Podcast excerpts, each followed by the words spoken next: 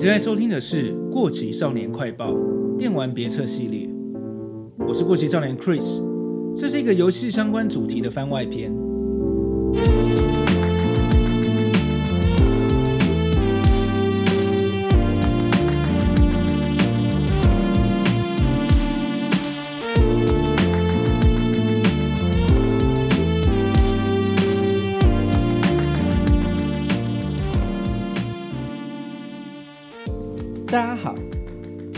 也是很久没出现的电玩别册系列。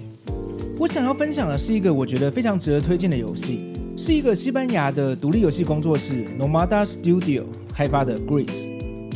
这是一个画面非常漂亮、音乐非常优美，让我游玩过程中忍不住一直截图的二 D 横向卷轴平台类型的游戏。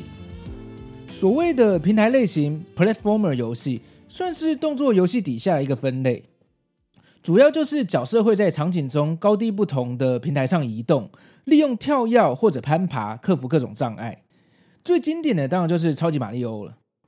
另外，像音速小子、洛克人也都是不同风格的平台类型动作游戏。如果跟我一样，大概是在九零年代初期就有玩过任天堂或 Sega 的主机的话，这类型算是当时很主流的一种玩法。在电子游戏进入了 3D 的时代之后，这样的玩法也有转变成 3D 的版本，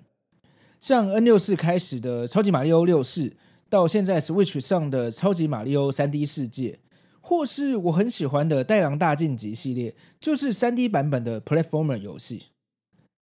这类型游戏通常会被加入一些不同的元素，像刚刚说过的洛克人系列，就是把平台游戏加入了射击的玩法。另外，像《银河战士》，也就是密特罗德，还有《恶魔城》系列，则是加入了探索地图的概念，进化成为了独立的类《银河战士：恶魔城》这个游戏分类。那今天我想要分享的这个 Grace 呢，算是把 Platformer 加入了一点点的解谜要素，但它的解谜其实不会很难，所以有些人会觉得这个游戏的游戏性稍微有一点不够，甚至有人会说它完全没有游戏性。对我来说，倒不算是完全没有游戏性了。其中有些平台关卡设计的非常巧妙，要稍微思考一下才能通过，也让我重复挑战了好几次。而它的美术跟音乐，我认为是这几年独立游戏当中非常顶尖的作品。还不知道这个游戏的人，非常推荐去看一下它的预告片，感受一下它非常有艺术感的画面跟音乐。这是一个完全没有对话台词，只有演出的游戏。但是玩完了之后，却能默默的感觉到他在诉说一个悲伤的故事。更精准的说，这个游戏描述了一个当人们面对悲伤时的各种状态跟情绪。不知道这样听起来有没有让你有点好奇？就让我来好好介绍一下吧。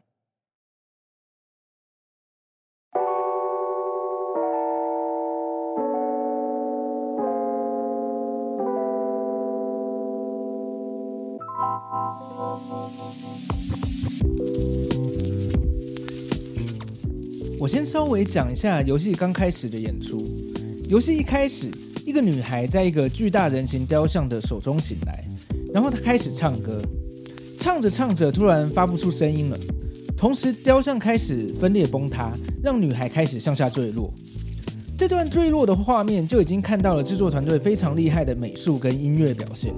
在落下的过程中，轮流用了不同色系的水彩色块当做背景。远远看着女孩在空中翻转落下，加上磅礴的配乐，一边带出了游戏的 logo，是个让人感觉非常有美感的开场。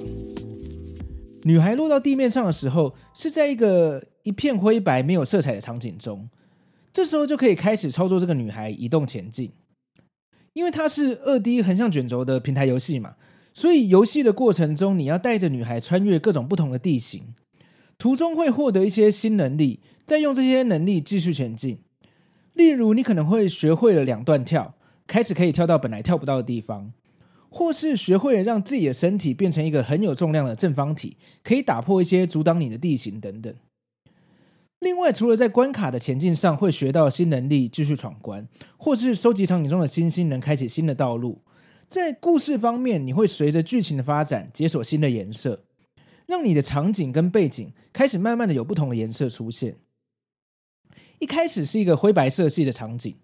第二阶段会走进一个全部是红色系的背景跟地形。他们运用了好几种深浅不同的红色，透过水彩墨水的风格，呈现出了一个完全是红色系的世界。接着还会来到绿色系、蓝色系等等不同的阶段。随着场景解锁不同的颜色，连音乐也会因为游戏的进程，同一个主旋律之下，从一开始比较单纯的编曲，越来越复杂，到最后变成非常磅礴的气氛。整体的感觉让人非常舒服。游戏的过程中完全没有对话，只能在一些过场动画中透过角色的演出猜测这个故事在说什么。那这个游戏简介我先介绍到这边，接下来我想要先介绍一下这个制作团队。Gris 的制作团队 Nomada Studio 是由三个开发者共同创立的，其中两位 Adrian 跟 Roger 有蛮资深的游戏城市经历。他们曾经在 Ubisoft 西班牙巴塞隆纳的工作室中参与了许多三 A 大作，像《Hitman》、《极地战壕三》、《刺客教条》还有《彩虹六号》等等。他们两个在一个朋友的庆生派对中认识了艺术家 Conrad。Conrad 是当地知名的平面设计师。他提到他有一个游戏的点子，但他不认识任何城市设计师，想要找人一起合作。他说他受到了一些很有艺术感的游戏所启发。像《Journey》、《风之旅人》、《Limbo》、《地狱边境》和《纪念碑谷》等等，像这样的独立游戏是他想要尝试的新领域。他一开始只有一个概念，就是一个女孩在一个没有颜色的世界，尝试找回这个世界的色彩。在这场庆生派对中，Conrad 拿了他在纸上画出的一些概念图，给两位程式 Adrian 跟 Roger 看。当时其实就是三个喝醉的人很嗨的说：“哦，真是不错的点子诶，有机会可以做做看。”隔天大家就回去继续工作了。但是其中的 Roger 有和 Conrad 继续讨论这个点子，并且制作了一个火柴人在黑白场景上收集到红色圆点，让场景顿时加入了水彩色背景的 prototype。这个 demo 让三个人觉得这个 idea 是可行的，于是两位城市下定决心离开了 Ubisoft。和 Conrad 一起成立了 Nomada Studio。之后，他们花了将近两年的时间完成了这款 Gris。有趣的是，这个二十几个人的团队，将近有八成的人是没有制作游戏经验的，而且大部分都是美术。我想这也是这款游戏的特别之处。这是一个以画面为优先的游戏，完全没有对话跟文字，而且几乎没有 UI 界面。在这些限制之下，要能在游戏中诉说一个触动人心的故事是非常困难的。除了优秀的美术和音乐的加持，我想这个团队中的城市也是功不可没。因为游戏美术需要的能力跟一般平面设计美术的技能其实还是有一点不一样的。游戏美术在制作上还要考虑很多最佳化、记忆体使用，还有效能相关的问题。这个团队中应该是有非常有经验的城市，他们给了这些美术最大的自由度，去运用平面设计或是影片设计的美术想法。这些城市必须整合所有资源，把这些美术概念实现在游戏里面，完成这个像艺术品一样的游戏。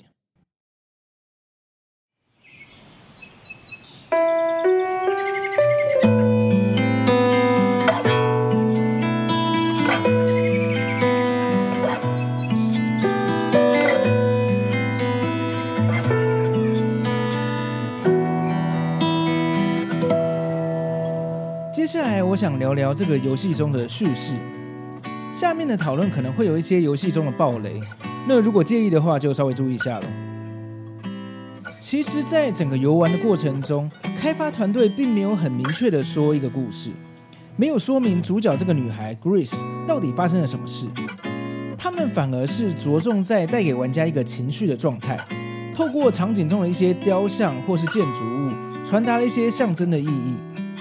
团队说，这是故意让玩家可以投射自己的个人经验到这个游戏中。事实上，他们也收到不少的玩家回馈，说到玩这个游戏的时候，让他们想到了自己最近失去亲人的经验等等。我前面有说到，玩完之后，我可以默默的感觉到他在诉说一个悲伤的故事。而且，如果你有看过这个游戏的成就系统中有哪些隐藏的成就项目的话，那就更明显了。其中有五个成就，就是由 Kubler-Ross 提出的悲伤五阶段，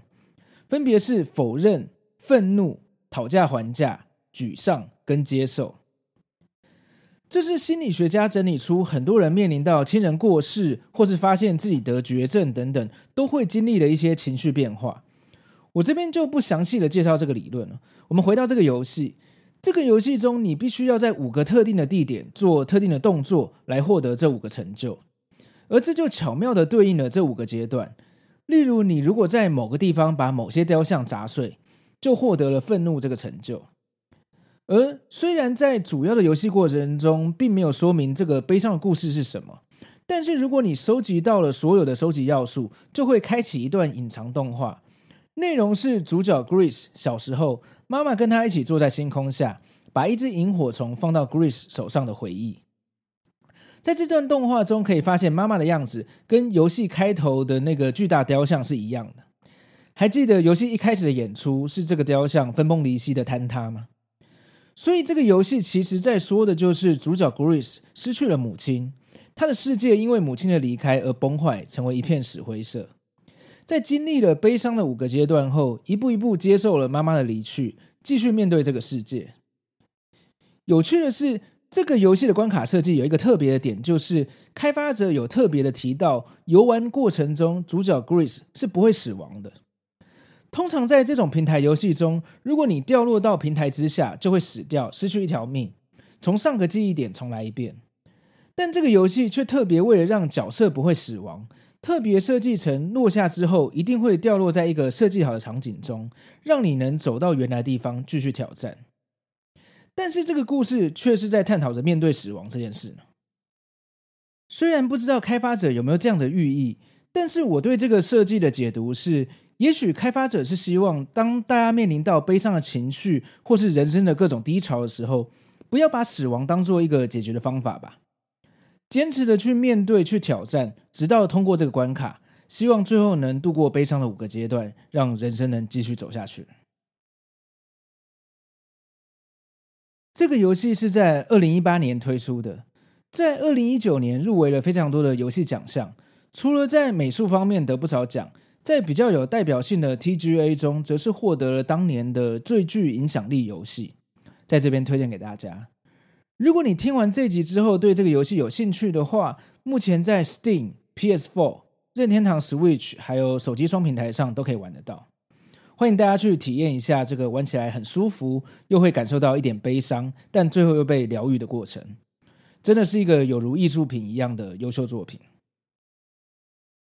今天的节目差不多到这边。如果你喜欢的话，非常欢迎在你收听的平台上订阅这个节目，也欢迎把这个节目推荐给你的朋友。如果方便的话，请在 Apple Podcast 上给我一个五星好评，也欢迎追踪我的 IG 跟 FB 粉丝团。这里是《过期少年快报》电玩别册，我们下次见，拜拜。